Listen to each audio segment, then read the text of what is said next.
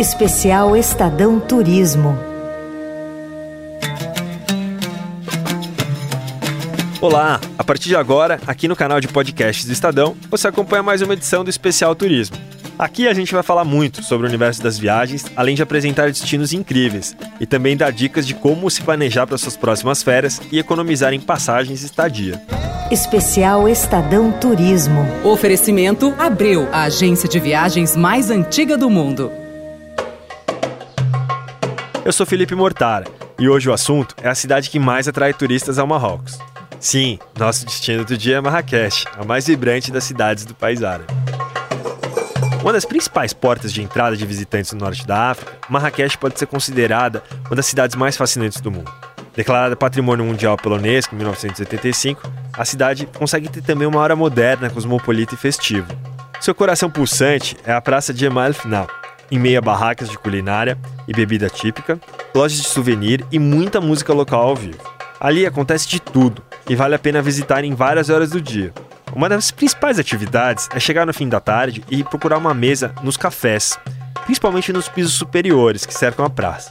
A partir do norte da praça se espalha um mercado que ocupa dezenas de ruas labirínticas. E nele você pode comprar todo tipo de roupa, especiarias, comida, artesanato e produtos típicos. Os artesãos ficam agrupados por ramo de atividade. Tintureiros, cesteiros, ferreiros são alguns dos trabalhos que você vai ver em atividade no mercado de Marrakech. As muralhas que protegeu a cidade velha ainda estão bem preservadas em vários trechos. A construção do Palácio de Bahia demorou mais de uma década e foi realizada sob o domínio do sultão Abdelaziz Simussá, no final do século XIX. Os 150 quartos se espalham por 8 hectares entre diversos pátios e jardins. Talvez a parte mais interessante da imensa edificação seja o harém, onde viviam as quatro esposas e as 24 concubinas do sultão Abu Bu Ahmed, já o Palácio El Badi foi construído em 1578 pelo sultão Ahmed al-Mansur para comemorar a vitória sobre os portugueses na chamada Batalha dos Três Reis. As ruínas do edifício, que já teve 300 quartos, são um dos pontos mais visitados de Marrakech. Já a mesquita de Kutubiá, com seu portentoso minarete de 77 metros de altura, pode ser avistada de qualquer canto da cidade. A má notícia é que a mesquita construída no ano de 1158 recebe apenas fiéis. Só que a boa é que seus jardins ao redor são abertos à visitação. Mas não fique desapontado, pois você pode visitar um dos mais belos edifícios religiosos do Marrocos, a Madraça Ben Youssef. Bom, para quem não está familiarizado com países muçulmanos, madraça é um colégio ou escola de ensino superior especializado em estudos religiosos. tem mistério, o prédio deslumbrante e vale a visita.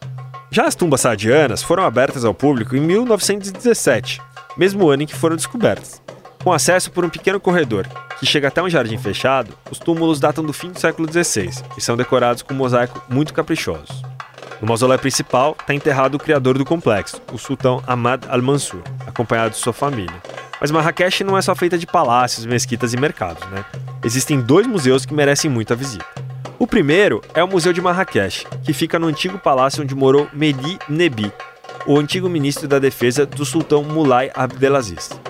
Mesmo se não tivesse um belo acervo histórico com cerâmicas, armas e tapetes, dá para dizer que vale visitar só pelo prédio suntuoso, que data do final do século XIX. A outra parada cultural é no Museu Dar Said, o mais antigo da cidade que reúne uma maior acervo.